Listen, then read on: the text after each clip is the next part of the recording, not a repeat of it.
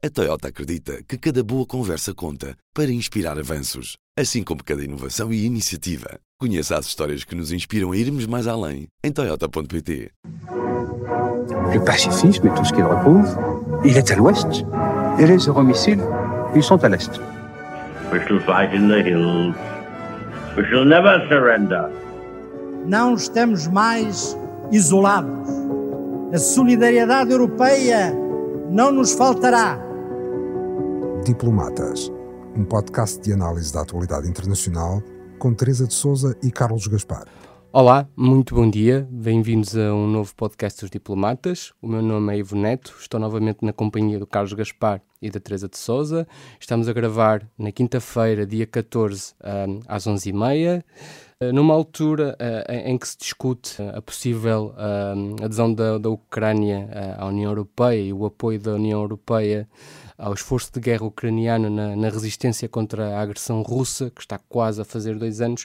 Mas antes de entrarmos nesse tema, vamos uh, fazer aqui um, um, resumo do que foi este périplo de, de, Zelensky nos últimos dias, que começou na Argentina, com o um encontro com, com, na tomada de posse do Milley, depois uh, no encontro com vários uh, senadores e com o Biden no, nos Estados Unidos e que terminou ontem em Oslo com um encontro com vários líderes nórdicos. Mas vamos, sobretudo, centrar uh, na, no encontro de, do, do presidente ucraniano com o presidente norte-americano, uh, Joe Biden, numa altura em que o Congresso norte-americano, que está a poucos dias de ir de férias para o Natal, uh, ainda não definiu de facto o que é que vai e em que moldes vai continuar ou não a, a apoiar a resistência ucraniana contra a, esta um, agressão russa. Antes de passar para os meus convidados, antes de passar a palavra ao Carlos e à Teresa, gostaria só aqui de passar um minuto de sessão do, do Biden, que foi no final de uma na conferência de imprensa em que esteve presente com,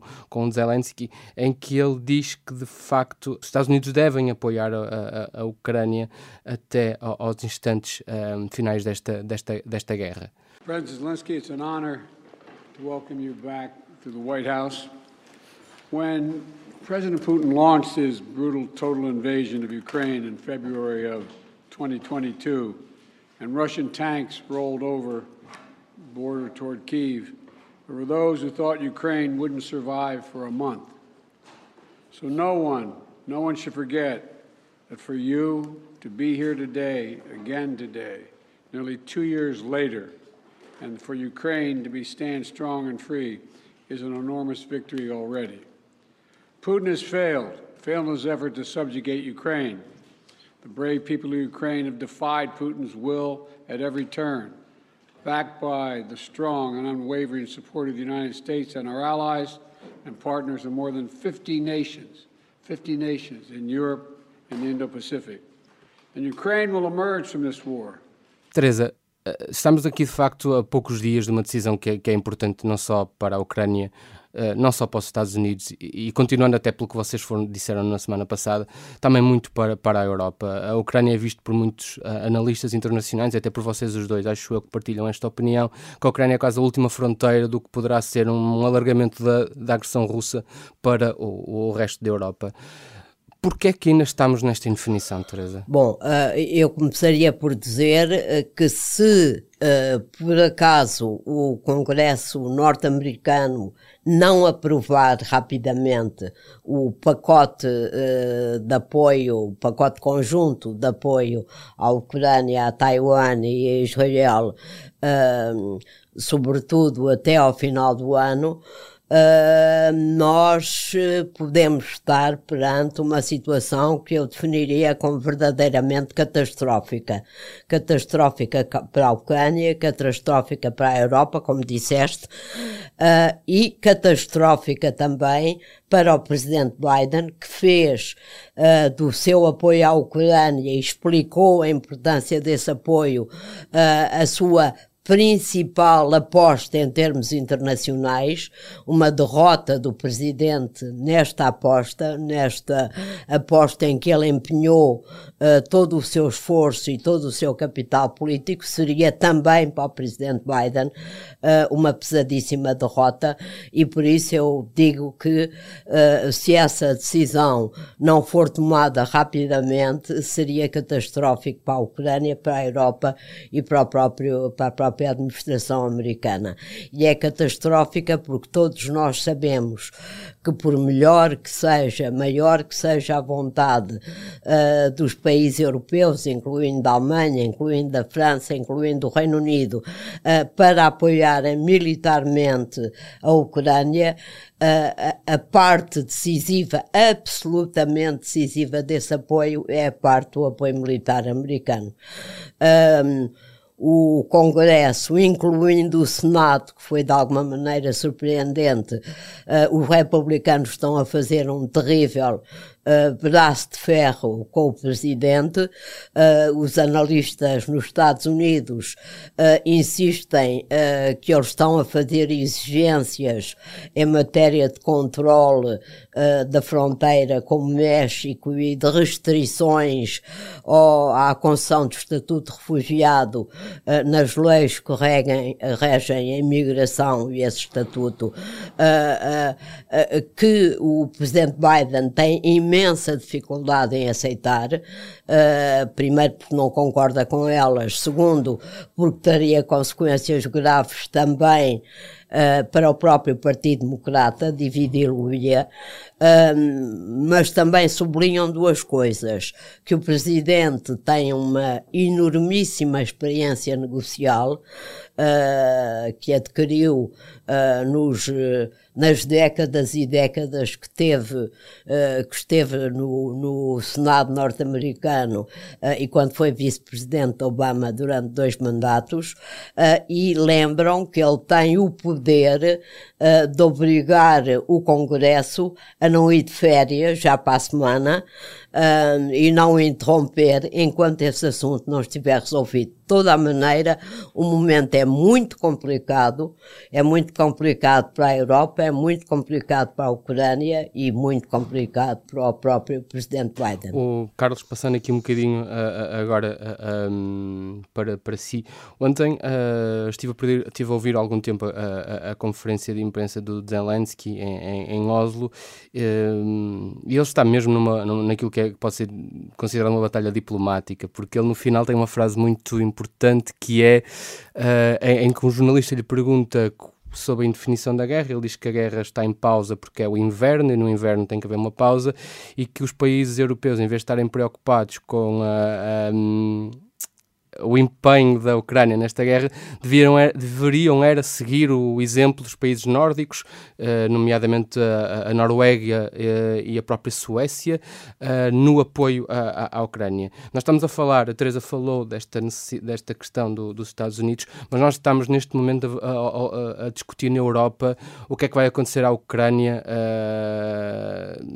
o que é que vai acontecer à Ucrânia e o que é que a Europa vai, de facto, fazer com, com a Ucrânia. o que é que pode pode acontecer no final desta semana, Carlos? A questão que está posta em cima da mesa do lado uh, europeu é iniciar as conversações, as negociações para a entrada da Ucrânia na União uh, Europeia.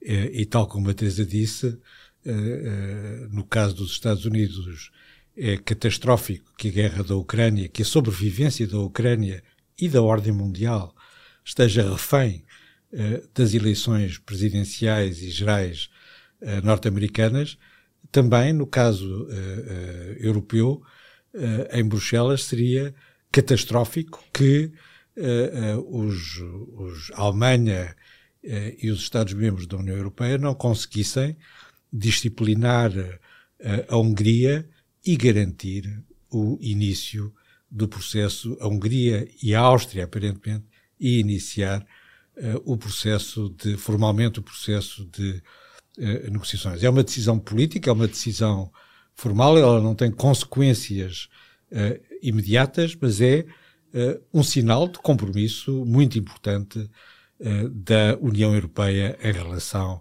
à Ucrânia. Mas, como diz o presidente Zelensky, não é tudo. é preciso também que os países europeus, a União Europeia, mas também os conjunto dos países europeus e da Aliança Atlântica, sejam capazes de compreender os riscos que estão implícitos no impasse norte-americano. as eleições presidenciais norte-americanas estão no princípio. E esta situação, em que a ajuda norte-americana é objeto de uma querela interna, pode repetir-se. Isso é impensável para os europeus. Não pode haver, não pode haver interrupções uh, uh, numa, num, num, apoio financeiro e militar que é uh, vital para a sobrevivência da Ucrânia. Nesse sentido, além do sinal político do início das negociações, é preciso dar um sinal claro de que a União Europeia tem capacidade autonomamente de garantir uh, uh, os abastecimentos militares, o apoio militar à Ucrânia, mesmo que haja, mesmo que haja um déficit no apoio norte-americano. E os europeus estão muito longe disso. A Coreia do Sul, sozinha, fornece mais munições de artilharia à Ucrânia do que a Europa toda, incluindo a Alemanha, a França e a Grã-Bretanha. É uma situação inexplicável e absurda que mostra que, apesar de as políticas terem mudado e de uh, termos uma União Europeia geopolítica que uh, quer enfrentar a Rússia em todos os domínios e conter a agressão do imperialismo uh, russo, depois passar, passar ao ato, isto é, pôr a funcionar a indústria de defesa, uh, aumentar os orçamentos militares, reforçar uh, as suas próprias capacidades militares, tudo isso está uh, a andar, mas a andar muito vagarosamente. E Teresa, e fazemos aqui um bocadinho este jogo entre os Estados Unidos e, e a Europa, porque o tema é um, e o tema é, o tema é o mesmo. O Carlos focou, ali num ponto que era precisamente aquilo que eu, que eu queria que eu queria pegar para a Teresa comentar, que é o facto dos Estados Unidos estarem numa campanha já em campanha pré-eleitoral e de facto a guerra, do, a guerra na Ucrânia é, é, está a ser usado tanto pelos republicanos e, de certo modo, pelos democratas também neste, neste, neste ponto. E antes de passar para a pergunta para a Teresa, queria usar aqui, um, mostrar mais aqui um, um, um, áudio, desta vez do, do, do Zelensky, um, em que ele, noutra conferência de imprensa, não nesta com Biden, mas numa com, com, com alguns jornais norte-americanos, ele diz que hum, Putin, ao longo do tempo e apesar de toda, uh, ao longo destes meses e, e contrastando, lá está, com alguma união por parte dos Estados Unidos e por parte, do, e por parte do, da, Europa, ele conseguiu uh, juntar aqui um grupo de, de, apoiantes. Ele diz mesmo que uh, o, o, Putin é o chefe de países que têm ódio pela democracia e ele dá o exemplo, por exemplo, do que é a, Coreia do Norte e, por outro lado, uh, o Hamas neste conflito entre, entre Israel e a Palestina. Só que perder aqui alguns segundos, é um, é um áudio muito curto. Still got the means to mess with democracies worldwide. Putin's got bodies in this, each one a threat to any free nation, to regional or global order, to human rights and democracy, be it Hamas, Iran, North Korea, or others. No accidents here. They are all linked by their hate, hate for freedom. Putin's crafting his own ideology, and at its core is complete disregard for human life, for freedom, and for respecting any kind of borders between countries, between people, even between truth and lies. He's spreading this ideology, looking for allies, even here in America. His weapon against you right now is propaganda and disinformation, but if he sees a chance, he'll go further. Teresa, uh, olhando então para esta história da, da, da campanha norte dos, dos, Estados Unidos, nós temos daqui a algumas semanas as primeiras primárias uh, republicanas, que serão muito importantes. Uh, de facto, um dos pontos que, que, os democratas, que Biden poderá ter de deixar de cair para apoiar a Ucrânia é, por exemplo, a questão do, do healthcare. Como é que a própria sociedade norte-americana olhará para isto quando tiver de pensar, ok, nós para ajudarmos os ucranianos podemos prejudicar-nos a nós próprios? Eh, esta opinião pública norte-americana vai ser ainda assim sólida no apoio à, à, à Ucrânia ou, ou, entraremos aqui também num, em algum, num, num, conflito de opinião pública à semelhança do que já acontece na Europa e convido-vos todos a ler a newsletter que a Teresa falou, uh, que a Teresa escreveu esta semana que fala precisamente sobre esta divisão da opinião pública europeia. A, a, a, situação, essa situação da queda do apoio dos americanos à, ao, apoio americano à Ucrânia já está a acontecer neste momento nas últimas uh, sondagens que eu li. Um, uh, 48% dos inquiridos dizia uh, que uh, dizia duas coisas. Uh, uma que esse apoio era excessivo uh, e que prejudicava, como estavas a dizer, outros itens importantes da agenda interna dos Estados Unidos uh, e apontava pa, também para outro indicador muito preocupante, uh, que era a, a, Ucrânia é um problema de segurança para a Europa, não é uma ameaça para os Estados Unidos. Não haviam como ameaça para, os, para a segurança norte-americana. Ora bem, este contexto é favorável aos republicanos e é naturalmente uh, muito preocupante uh, e já diz um pouco do clima que se vive nos Estados Unidos em pré-campanha eleitoral uh, e já antecipa um pouco pouco o que poderia acontecer se Trump uh, acabasse por uh, vencer as eleições, uh, coisa da qual eu ainda não estou de modo nenhum convencida. Um, o, o, que se passa, o que se passa no fundo na Europa e nos Estados Unidos e na Europa isso ainda é mais evidente é que há uma Europa antes da guerra da Ucrânia, da invasão russa da Ucrânia, e há uma Europa depois da invasão russa da Ucrânia, tal como há um mundo ocidental liderado pelos Estados Unidos antes da guerra e depois da guerra. Ora bem, se os americanos não têm esta noção clara, embora embora, apesar dos esforços do presidente Biden de tentar explicar-lhes que vivemos num momento de viragem no mundo, uh, que condicionará, como ele diz, a vida dos nossos filhos e dos nossos netos, uh, na Europa, uh, os líderes europeus, apesar do seu apoio à Ucrânia, apesar da sua compreensão clara, nomeadamente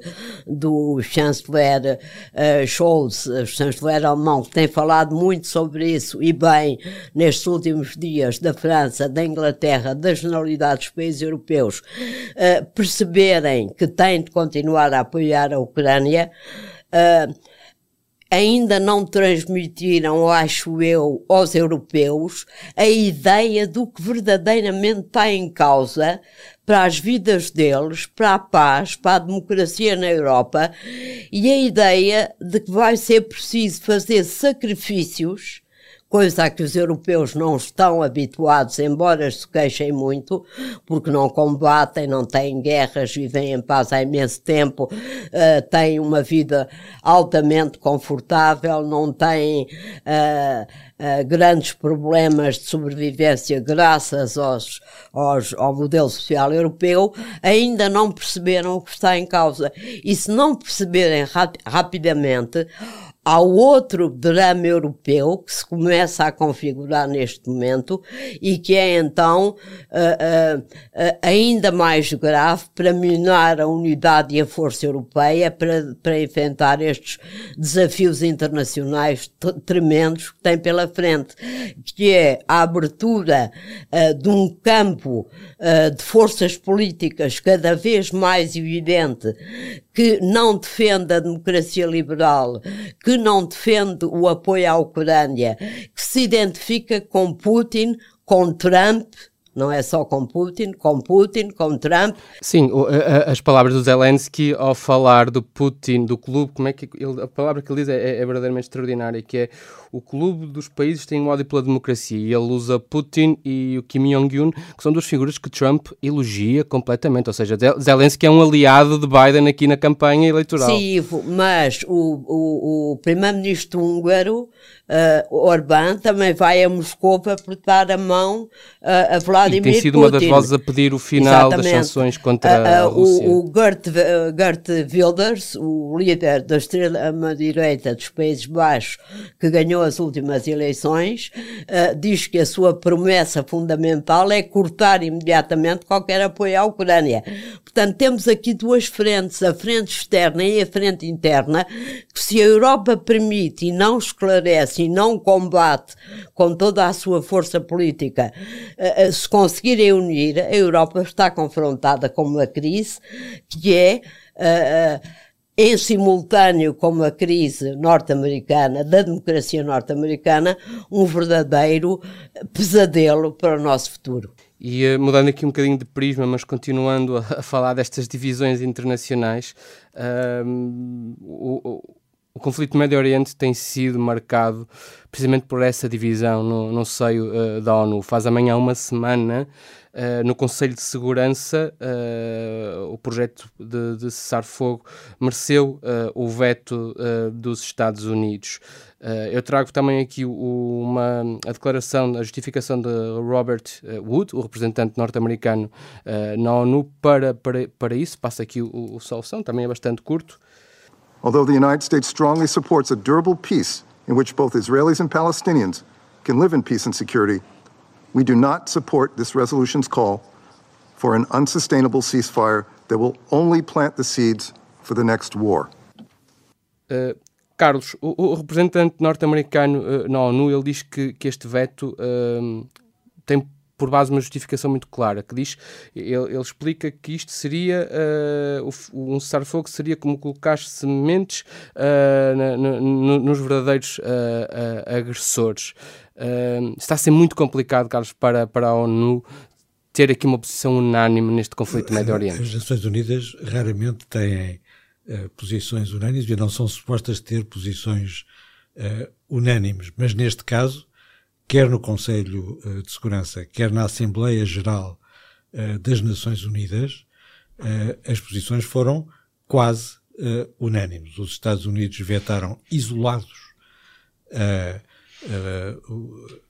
resolução a favor do cessar-fogo, mesmo a Inglaterra se absteve, e na Assembleia Geral das Nações Unidas houve 12 países ou 13 países que votaram com uh, os Estados Unidos e mais de 150, mais de dois terços dos Estados-membros. Foram, foram 153 Exato. votaram uh, a favor. E, curiosamente, são mais 10 países que aqueles que até pediram o, o, o cessar-fogo durante a guerra da Ucrânia. Ou seja, tem este número aqui, houve mais países a Exatamente. pedir o cessar-fogo. Exatamente. 143. Na primeira Exatamente. votação uh, da sessão extraordinária da Assembleia Geral sobre a Ucrânia, foram 143 os países que condenaram a Rússia e exigiram a sua uh, retirada. Aqui trata-se apenas de uh, apoiar um cessar-fogo uh, numa resolução que se esquecia de referir o massacre do Hamas, entre outras coisas. Há aqui uma manipulação demagógica da questão do cessar-fogo. Um cessar-fogo não é uma trégua eh, não é uma pausa nas hostilidades, não é uma cessação sequer de hostilidades, é um acordo bilateral entre Israel e o Hamas para uh, pôr fim, para suspender a questão de uh, Gaza, as suas divisões na questão de Gaza. E é óbvio para toda a gente que respeite minimamente a realidade das coisas que não há nenhuma condição possível para Israel e o Hamas se sentarem à mesa e eh, negociarem um acordo de cessar-fogo que implica uma forma qualquer de resolução duradoura da questão de eh, eh, Gaza. Aliás, existia um cessar-fogo formal entre o Hamas e Israel no dia 6 de outubro de 2023, que foi violado unilateralmente pelo Hamas. Essa é a realidade das coisas do ponto de vista formal. E há uma certa formalidade nestas coisas. Quando se usa cessar-fogo numa resolução das Nações Unidas, não é a mesma coisa do que usar o termo cessar-fogo numa conversa uh, ou, num, uh, ou num texto uh, jornalístico. Ela tem um peso jurídico efetivo. E eu acho que essa confusão, essa manipulação dos, é dos termos, não só é deliberada, como é perigosa. Tal como é perigoso isolar os Estados Unidos neste contexto, porque os Estados Unidos são decisivos, são mais decisivos do que as Nações Unidas para uh, uh, conter os piores instintos agressivos uh, da contraofensiva israelita e, sobretudo, para, quando chegar o momento, impor efetivamente uma cessação de hostilidades, uma trégua prolongada e impor também, se for necessário, a Israel uma fórmula de internacionalização da questão de eh, Gaza. O primeiro-ministro de Israel recusou, rejeitou as propostas norte-americanas para entregar o governo de Gaza à autoridade uh, palestina. Provavelmente pelas piores razões, uh, uh, com os piores motivos, mas tem razão em rejeitar essas propostas, porque essas propostas norte-americanas são completamente irrealistas. A autoridade palestiniana não consegue sequer governar a Cisjordânia, muito menos consegue governar eh, Gaza. É preciso reconhecer a necessidade de internacionalizar a questão eh, de Gaza, de criar um governo internacional para Gaza e um governo internacional. É um governo das uh, Nações Unidas. E neste sentido, as Nações Unidas têm de deixar de ser parte do problema para passar a ser parte da solução. Uh, só pode ser a solução dois Estados, obviamente, como o presidente Biden tem dito insistentemente, uh, embora uh, o governo israelita extremista não aceite essa solução. Mas eu queria só frisar um ponto que o Carlos referiu e que de facto mostra duas coisas: a manipulação da realidade na, na, na, votação da Assembleia Geral das Nações Unidas, a primeira, e a impotência europeia, a incapacidade europeia de fazer em relação a este conflito, seja o que for, de verdadeiramente construtivo. Os Estados Unidos propuseram uma alteração à resolução que foi votada que propuseram pela enésima vez que ela incluísse a condenação dos atentados do massacre de 7 de outubro contra judeus em Israel a Áustria propôs que se incluísse na resolução uma exigência da libertação imediata de reféns. Eu pergunto por que é que estas duas coisas que nos parecem óbvias não foram incluídas na resolução e pergunto o que é que a Europa, os 27 representantes permanentes da União Europeia andam a fazer em Nova Iorque, na sede das Nações Unidas, para não se terem uh, uh, uh, uh, conciliado entre si para forçar os subscritores da resolução e o próprio secretário-geral a envolver-se mais para que estas duas exigências absolutamente óbvias e normais não fossem incluídas no texto da resolução. Portanto, isto eu, eu devo dizer que fui ao site da ONU Desde que começou o conflito, todas as decisões e resoluções da ONU, na Assembleia Geral ou no Conselho de Segurança, não há uma única que condene o massacre de, de, de 7 de outubro. Eu pergunto porquê. Eu pergunto como é que o, o, as Nações Unidas conseguem ter credibilidade se o seu secretário-geral não consegue fazer passar uma resolução ou não quer, não sei, eh, na qual o atentado, o, o, presidente do Supremo Tribunal da ONU, eu já disse isso aqui e repito, disse que já viu muita tragédia, uh, uh, muita tragédia no mundo, mas não viu nada que se assemelhasse ao que aconteceu no 7 de outubro. Eu pergunto, por que é que a condenação desse ato ainda não foi uh, aprovada por 155 países, ou 140, ou 130, não interessa, em nenhuma resolução das Nações Unidas.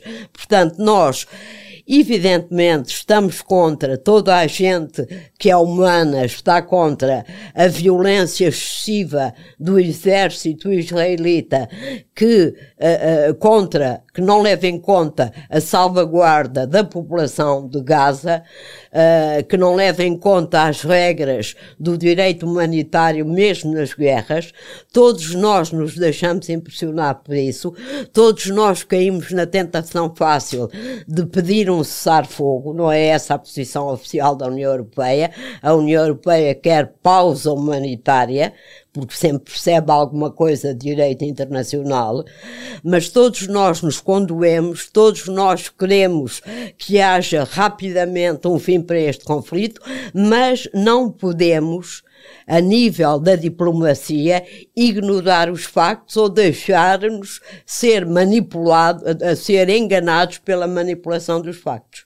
Além disso, as declarações do presidente Biden em relação ao Netanyahu e ao conflito, quando estava com Zelensky, justamente nessa altura, foram de uma dureza extrema, como ainda não tínhamos visto, e o presidente Biden já disse a Netanyahu que até ao final do ano a guerra tem de acabar, o que também é importante. Até ao final Sim, do ano não, de 2023. Não pode, eh, não pode prolongar o conflito, ainda tem reféns, ainda tem a pressão da opinião pública para a libertação dos reféns, que tem utilizado como argumento para continuar a guerra, um, ainda tem a pressão americana. Na guerra do Yom Kippur, em 73, o governo israelita queria continuar a guerra e avançar uh, em, em, em, direção uh, aos Estados Árabes que tinham atacado Israel e os Estados Unidos impuseram a paragem imediata da guerra.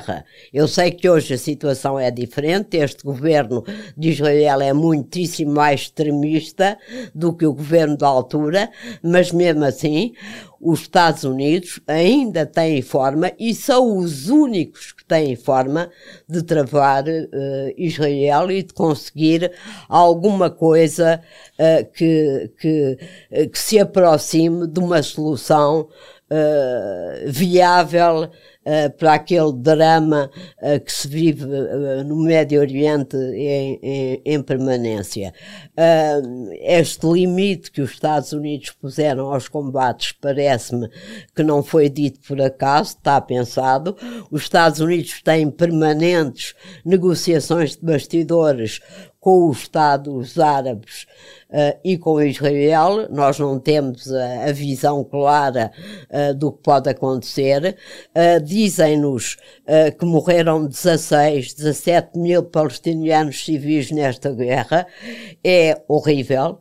Uh, 60% dizem uh, a Cruz Vermelha e, e, e, as organizações humanitárias terão sido civis não é? Na Segunda Guerra Mundial, uh, uh, 70% da, das baixas foram civis. Nas guerras há baixas civis. É assim.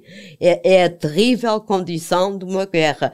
Na Ucrânia há baixas civis, muitas. Carlos, esta ideia de facto de, que a Teresa falou disto, tem falado disto muitas vezes ao longo dos, dos, dos, nossos programas, que é não é boa ideia isolar os Estados Unidos neste processo, porque os Estados Unidos podem ser a chave da, da solução e também a chave, no fundo, para a mudança de regime em Israel. o, o, o pós-guerra, o pós-guerra pode mesmo, vai mesmo começar por aí, Carlos, pelo, pelo, pelo, por aquilo que pode acontecer com Netanyahu? Eu creio que é, é um passo indispensável. Tem que haver primeiro eh, uma trégua, depois eleições políticas em eh, Israel e, finalmente, uma internacionalização da questão de Gaza, um governo internacional das Nações Unidas em, em Gaza. E essas, esses três passos devem ser o objeto das conversações diplomáticas que estão em curso. Os Estados Unidos, historicamente, os Estados Unidos, historicamente, são uh, uh, o, o, pivô diplomático no fim das guerras e durante as guerras que Israel travou frequentes desde 1967 e, sobretudo, como estava a dizer a Teresa, desde 1973 e qualquer que seja o governo de, de Israel, raramente à partida uh, há um alinhamento de posições entre Washington e uh, Tel Aviv, ou, mais tarde uh, Jerusalém. Para Israel, estas questões são questões existenciais. Para os Estados Unidos, são questões de equilíbrio regional que prevalecem sobre as condições concretas em que decorrem estes, estes conflitos. Israel vai levar até ao fim a sua estratégia de destruição do aparelho militar, do aparelho militar, do dispositivo militar do uh, Hamas. Destruir um partido político, destruir uma ideia política, não é uma estratégia muito realista. Uh, uh, dar cabo de um aparelho militar, de uma estrutura militar, daquela fortaleza subterrânea que existe em Gaza, é uma coisa concreta, precisa, que Israel é ou não capaz de, de fazer há um determinado momento em que terá de chegar a uma conclusão se é capaz ou não é capaz de, de, eh, de, fazer isso, não pode prolongar indefinidamente.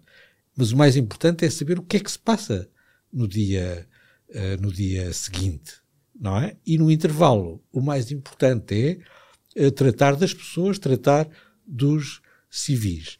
E ninguém se interroga porque é que as fronteiras não estão abertas ninguém se interroga porque é que as fronteiras não estão abertas. Uh, num cerco é absolutamente essencial haver uma possibilidade de fuga das uh, populações. E o Egito e a Jordânia, aparentemente, impedem, mas não podem querer, sem serem também elas submetidas ao escrutínio daquelas pessoas que estão a avaliar a catástrofe humanitária. Não podem não querer. Exatamente. Neste momento a, operação militar está concentrada no sul uh, de Gaza, uh, num modo muito particular também em Rafah, que é o único ponto de escape, e de facto nos últimos dias o Egito tem demonstrado verdadeiramente que não quer um êxodo para, para, para, para o Sinai.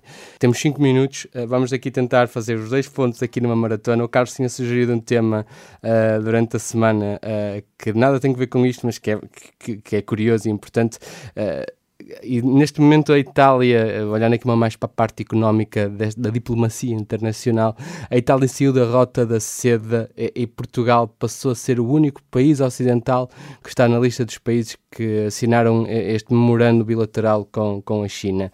Carlos, para quem pouco percebe disto, como é o meu caso, admito, uh, o que é que isto significa e que importância é que isto tem para, para, para o nosso país? É importante, sobretudo, para a China, para a Itália, como para Portugal, são questões de negócios, negócios da China. Uh, para a China são questões políticas muito importantes. A China está a construir um modelo de ordem alternativo, com instituições próprias, e no centro desse, dessa arquitetura uh, institucional está, uh, está a organização das rotas da seda, que tem mais de 100 membros, 100 Estados-membros, que Estados que assinaram memorandos bilaterais com a China eh, para se filiarem, de alguma maneira, nesta iniciativa eh, da cintura e da rota, que é o nome oficial das eh, rotas da seda.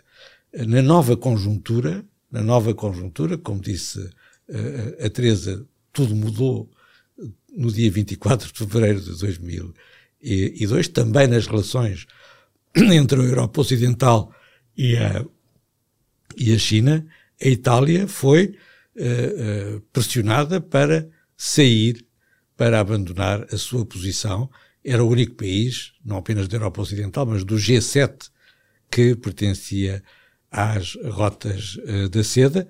A Itália aparentemente acabou por não renovar o acordo com a, China, Portugal aparentemente não interrompeu, embora tivesse essa possibilidade, o acordo com a, China e, nesse quadro, é o único país da Europa Ocidental que uh, pertence às uh, Rotas da Seda, uh, que é uma instituição importante para a China, consta dos estatutos do Partido Comunista da China, é um dos pilares do modelo alternativo de ordenamento internacional da República Popular da, da China. E o facto de, ao contrário do que aconteceu na Itália, não ter havido um debate em Portugal sobre esta questão é em si mesmo revelador de que há uh, um, uma espécie de entre o desinteresse absoluto uh, dos portugueses uh, e a incapacidade absoluta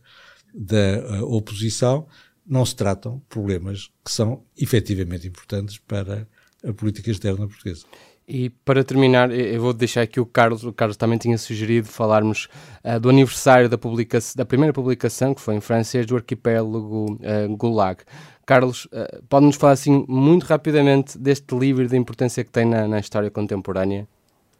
O arquipélago do Gulag é um livro decisivo, porque, por um lado, vai pôr em causa a detente entre os Estados Unidos e a União Soviética, vai pôr em causa a obra-prima de uh, Henry Kissinger.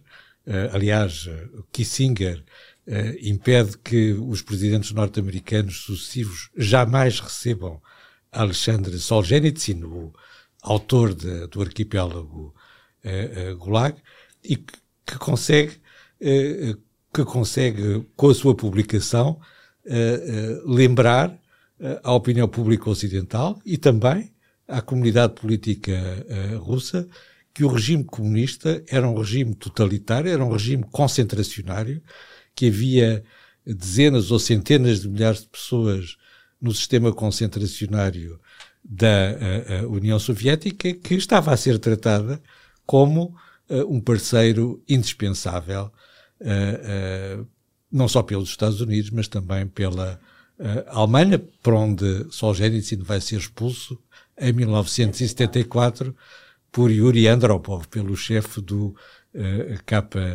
uh, do KGB.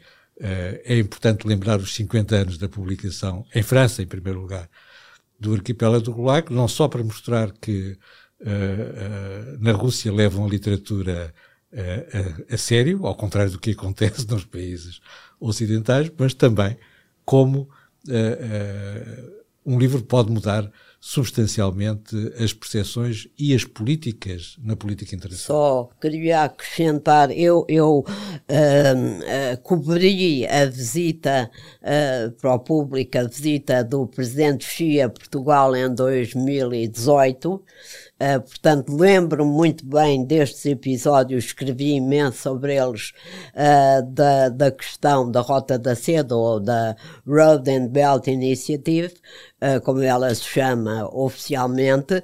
Um, na Europa Ocidental havia três países dispostos a assinar um memorando de cooperação não era aderir à Rota da Seda, um memorando de cooperação com a China uh, no quadro da Rota da Seda, era a Itália, Portugal e Espanha, não sei exatamente o que aconteceu à Espanha, Portugal assinou, a Itália assinou, uh, mas do lado oriental da Europa, na Europa uh, uh, oriental, uh, ainda hoje, embora tudo isso esteja em grande ebulição neste momento por causa da nova estratégia europeia em relação à China, ainda há 16 países da Europa Oriental da União Europeia e fora da União Europeia que fazem mesmo parte uh, do, do uh, dessa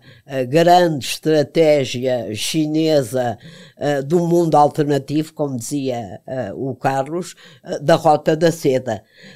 também está em discussão nesses países, de uma maneira bastante mais atrasada do que está na Itália. muita coisa aconteceu desde 2018, uma pandemia pandemia que mostrou aos europeus que não podiam confiar na China, uh, uma guerra na Ucrânia que mostrou de que lado é que estava a China. Há, uh, já, já houve uma revisão da própria estratégia uh, europeia em relação à China, muito na base uh, daquilo que a Presidente da Comissão designou pelo de-risking, portanto, pela, por uma menor dependência em relação uh, à, à, à economia chinesa. Mas eu queria só lembrar que a Alemanha é o país que representa 40% do comércio da União Europeia com a China, que é o único país da União Europeia que tem um superávit comercial em relação à China, que está também a debater este problema e que este problema tem de ser tratado a nível europeu e Portugal não pode dissociar-se de uma estratégia europeia ou seja, mais tarde ou mais cedo, tem de eh, olhar para este memorando de cooperação e pensar o que é que vai fazer dele. E temos mesmo de terminar por, agora, deixamos aqui mais uma sugestão de um livro para, para, para o Natal, estamos a poucos dias de celebrar Natal. Nós regressamos na próxima semana, queria agradecer imenso ao Carlos um, ehm, e, à, e à Teresa e a quem nos ouviu de facto, nós conseguimos aqui fazer, tocar vários pontos desde a história uh, que está acontecendo neste momento até à história mais passada, mas verdade, verdadeiramente a diplomacia constrói-se assim. Muito obrigado a todos e até para a semana. Um bom fim de semana. O podcast Diplomatas é uma parceria público-IPRI, Instituto Português de Relações Internacionais.